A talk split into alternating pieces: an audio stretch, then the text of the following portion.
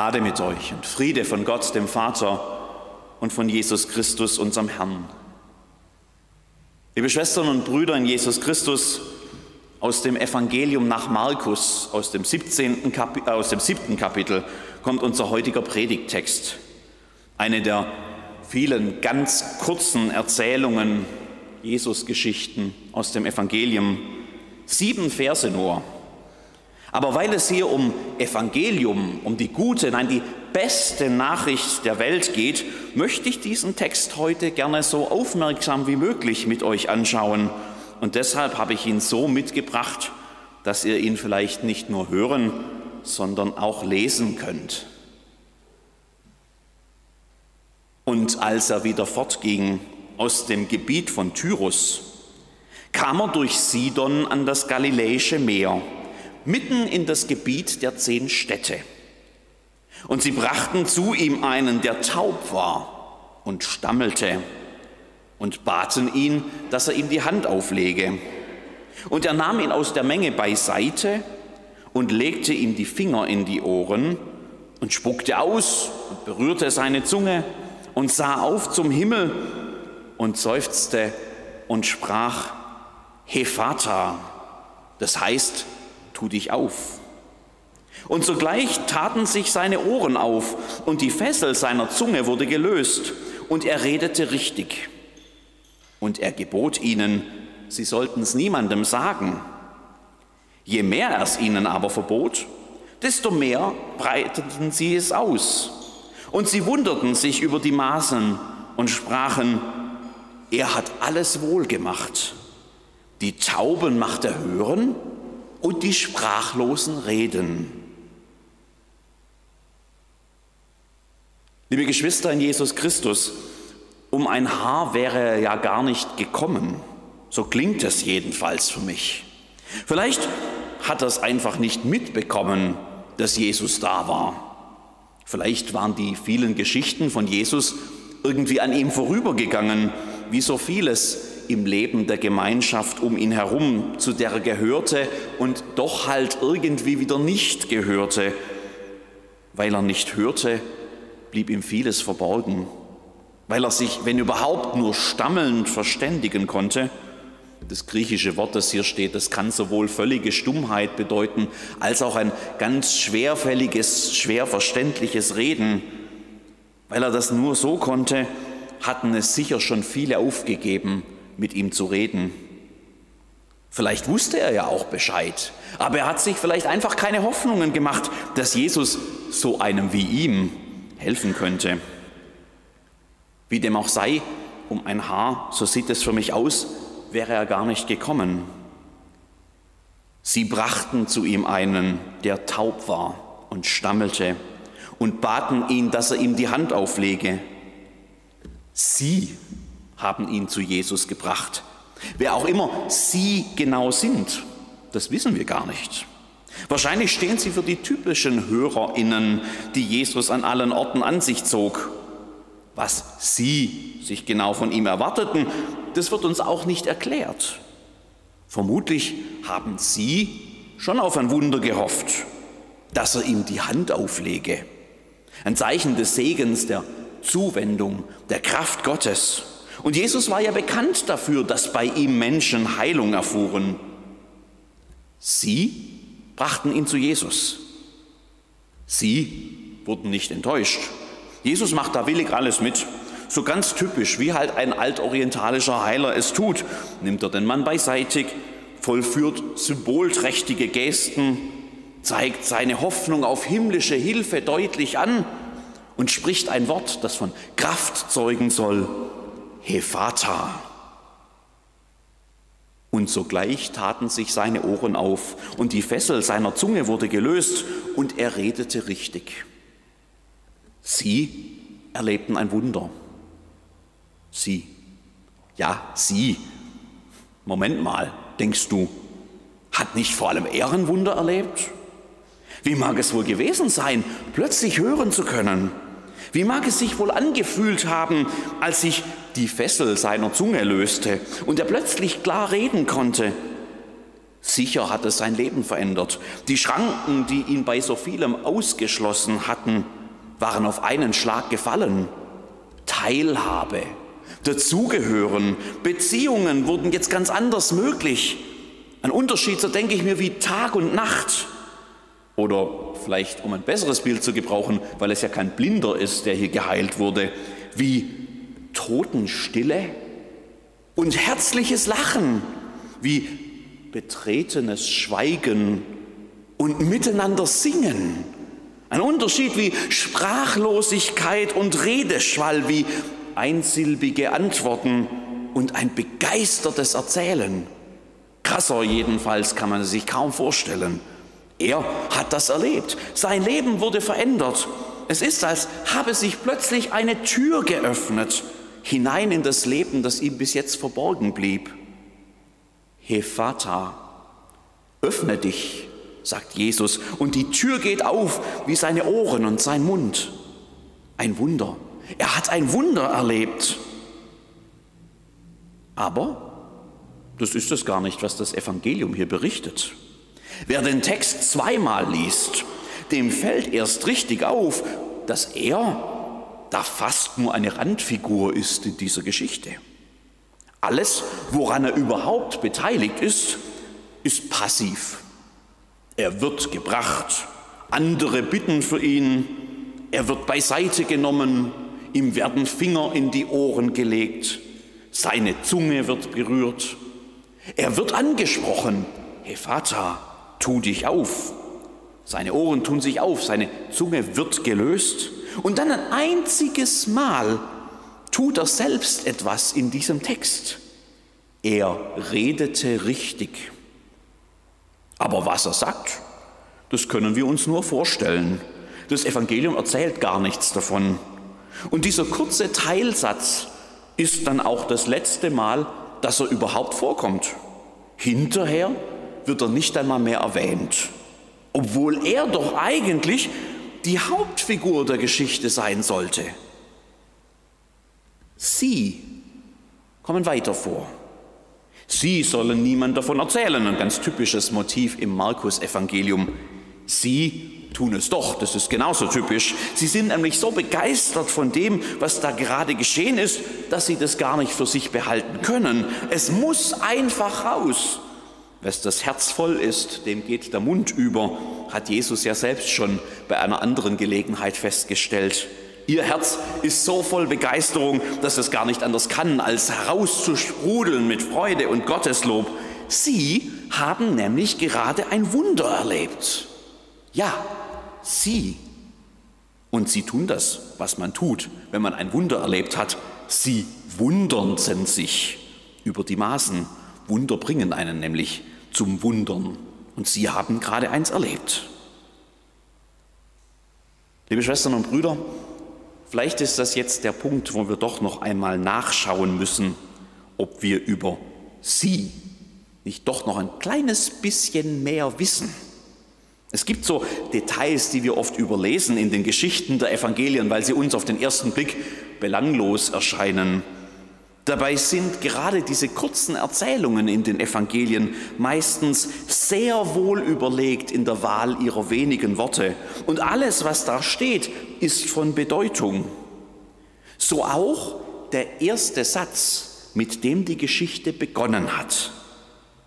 Wisst ihr überhaupt noch, was da als erstes berichtet wurde? Ich könnte ja jetzt einen Publikumsjoker nehmen. Aber ich frage einfach mal so in den Raum, hebt mal die Hand, wer, ich frage nicht nachher nach, aber wer meint denn, er wüsste oder sie wüsste noch, was im ersten Satz der Geschichte so erzählt wurde? Wer, wer könnte das, wenn ich jetzt fragen würde, wer meint denn, er, er könnte das noch wissen, was im ersten Satz der Geschichte erzählt wird? Nur mal so, ein paar zaghafte Hände heben sich, jetzt könnt ihr gleich schauen, ob ihr recht hattet. Der erste Satz lautet nämlich so. Upsa, da war es doch da. Und als er wieder fortging aus dem Gebiet von Tyrus, kam er durch Sidon an das Galiläische Meer, mitten in das Gebiet der zehn Städte. Ich frage jetzt nicht nach, wer es gewusst hätte. Das war der erste Satz. Eine Ortsangabe. Das könnte man jetzt alles auf der Landkarte nachschauen, aber so wichtig ist es gar nicht, denken wir. Die Geschichte ist ja auch ohne die Ortsangabe verständlich, denken wir. Und wir lesen weiter und dann vergessen wir diesen ersten Satz eigentlich gleich wieder. Und als er wieder fortging aus dem Gebiet von Tyrus, kam er durch Sidon an das Galiläische Meer, mitten in das Gebiet der zehn Städte. Wer aufmerksam liest, der zählt in diesem einen Satz vier separate Ortsangaben. Tyrus, Sidon, das Galiläische Meer, das ist der See Genezareth, und das Gebiet der zehn Städte. Vier Ortsangaben. Deutlicher kann man es eigentlich kaum mehr machen, dass der Ort vielleicht irgendwie eine Rolle spielt. Die zehn Städte, das sogenannte Dekapolis, war das Gebiet auf der anderen Seite des Sees. Heidnisches Gebiet eigentlich, wenn es auch ganz nahe an Galiläa liegt. Tyrus und Sidon, wo Jesus herkommt, das ist eigentlich sogar schon Ausland. Jesus kommt von den Heiden und geht zu den Heiden. Sie sind Menschen, die vielleicht gar nicht so viel Bezug zum Glauben an den einen Gott haben. Ihnen fehlt dafür eigentlich kompletter Zugang, der Durchblick. Und sie erleben ein Wunder. Ephata, öffne dich. Es gibt noch einen Satz, den wir in dieser Geschichte leicht überlesen. Das ist der letzte. Weiß den noch jemand? Wer, wer wird den wissen? Meint er, der letzte Satz in der Geschichte? Jetzt traut sich niemand mehr, gell? Ja? Wir schauen noch mal nach. Er hat alles wohl gemacht. Die Tauben macht er hören und die Sprachlosen reden. Das ist natürlich ein gutes Fazit von dem, was hier gerade geschehen ist. Begeisterte Menschen, die hier reden, das könnten sie ja gesagt haben, oder? Ich fasse das mal in eigenen Worten zusammen. Toll macht er das alles. Er heilt die Kranken. Das ist doch super, oder? Und weil wir das ja alles schon längst vorher in der Erzählung erfahren haben, geht dieser begeisterte Bericht am Ende auch fast ein bisschen unter. Schließlich wird da ja nichts Neues mehr gesagt, oder? Liebe Schwestern und Brüder, wer Ohren hat zu hören, der höre, würde Jesus sagen. Und Martin Luther würde sicher mit Römer 10 darauf hinweisen, dass aus dem Hören des Evangeliums der Glaube wächst. Wir tun also gut daran, nicht ganz so leichtfertig mit biblischen Texten umzugehen. Was uns nämlich dabei völlig entgeht, dieser begeisterte Bericht der Menschen, die gerade Zeugen eines Wunders wurden, ist eigentlich ein biblisches Zitat. Dieser Text stammt aus dem Buch des Propheten Jesaja, genauer gesagt aus dem fünften und sechsten Vers des 35. Kapitels. Dort heißt es dann im Ganzen, dann werden die Augen der Blinden aufgetan und die Ohren der Tauben geöffnet werden. Dann wird der Lahme springen wie ein Hirsch und die Zunge des Stummen wird frohlocken. Und dieser Anklang an das Jesaja-Buch ist gar keinesfalls zufällig, schon gar nicht an das 35. Kapitel. Hört mal zu, worum es dort geht. Die Wüste und Einöde wird frohlocken und die Steppe wird jubeln und wird blühen wie die Lilien. Sie wird blühen und jubeln in aller Lust und Freude. Die Herrlichkeit des Libanon ist ihr gegeben, die Pracht von Karmel und Sharon. Sie sehen die Herrlichkeit des Herrn, die Pracht unseres Gottes. Stärkt die müden Hände und macht fest die wankenden Knie, sagt den verzagten Herzen, seid getrost, fürchtet euch nicht, seht, da ist unser Gott. Dann werden die Augen der Blinden aufgetan und die Ohren der Lahmen geöffnet werden, äh, der Tauben geöffnet werden. Dann wird der Lahme springen wie ein Hirsch und die Zunge des Stummen wird frohlocken denn es werden Wasser in der Wüste hervorbrechen und Ströme im dürren Land. Und wo es zuvor trocken gewesen ist, sollen Teiche stehen. Und wo es dürre gewesen ist, sollen Brunnquellen sein. Wo zuvor die Schakale gelegen haben, soll Gras und Rohr und Schilf stehen. Und es wird dort eine Bahn sein und ein Weg, der der heilige Weg heißt. Kein Unreiner darf ihn betreten, nur sie werden auf ihm gehen. Auch die Toren dürfen nicht umherirren. Es wird da kein Löwe sein und kein reisendes Tier darauf gehen. Sie sind dort nicht zu finden, sondern die Erlösten werden dort gehen. Die Erlösten des Herrn werden wiederkommen und nach Zion kommen mit Jauchzen. Ewige Freude wird über ihrem Haupte sein. Freude und Wonne werden sie ergreifen und Schmerz und Seufzen wird entfliehen. Bekannte Worte, reiche Bilder des Propheten, der über das kommende Reich Gottes spricht. Dann werden die Augen der Blinden aufgetan und die Ohren der Tauben geöffnet werden. Dann wird der Lahme springen wie ein Hirsch und die Zunge des Stummen wird frohlocken. Und hier tauchen diese Worte wieder auf. Die Zuhörer, die Zuschauer, die Zeugen des Wunders zitieren sie. Sie sagen damit, wir haben das Reich Gottes entdeckt. Was schon die Propheten geahnt haben, das wurde hier vor unseren Augen Wirklichkeit. Wo Jesus heilt, da sehen wir das Reich Gottes. Das wirkliche Wunder ist nämlich an ihnen geschehen. Menschen, die vorher nichts vom Reich Gottes wussten, haben plötzlich in Jesu Handeln das Reden Gottes gehört. Menschen, deren Leben vorher um völlig andere Themen kreisten, reden plötzlich begeistert vom kommenden Gottesreich. Ephata, tu dich auf. Für sie hat sich eine Tür aufgetan ins Leben, ins Leben des Gottesreichs, das mit Jesus angebrochen ist. Das ist das wahre Wunder der Geschichte. Er hat ein Wunder erlebt, sie ein noch größeres.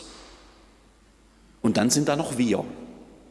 Wenn Glaube aus dem Hören des Evangeliums kommt, dann sind wir beim Hören der Texte ja immer automatisch ein Teil der Handlung.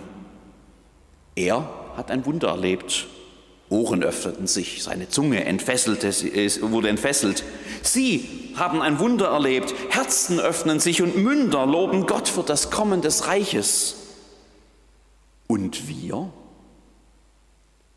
Ganz bewusst habe ich versucht, euch heute Morgen mit der Nase auf die Teile des Texts zu stoßen, die wir oft einfach überhören. Sie haben mir selbst schon in der Vorbereitung als Illustration dafür gedient, dass auch an mir ganz vieles vorbeigeht.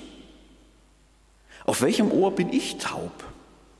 Was kommt in meinem Reden höchstens mal stammelnd vor? Wo überhöre ich das Reich Gottes? Wo übersehe ich die Spuren seines Reiches, das mit Christus doch angebrochen ist in dieser Welt? Wo müsste ich viel mehr, viel klarer von ihm reden? Das fängt sicher bei mir ganz persönlich an, mit dem Hören auf Gottes Wort, aber auch auf das Reden der Menschen um mich herum, durch die Gott immer wieder auch ganz überraschend spricht. Ich müsste auch viel aufmerksamer durch die Welt gehen, gerade auch durch die Ecken, in denen ich mit Gott und seinem Reich vielleicht gar nicht rechne, müsste besser hinhören, wo Dinge angesprochen werden, die vielleicht außerhalb meiner üblichen Interessenlage oder der Meinungsblase, der ich angehöre, gesagt wird. Und dann, dann gilt es sicher auch für uns alle. Da gibt es selbst große Themen, die bei uns oft irgendwie verhallen. Ob wir Gott und sein Reden nicht auch darin hören könnten? Hilfeschreie aus Afghanistan, das Stöhnen der Flüchtlinge auf dem Mittelmeer, Nachrichten von Bränden in Südeuropa, von Flutkatastrophen, der Aufschrei der Natur um uns her, wenn das Klima sich verändert.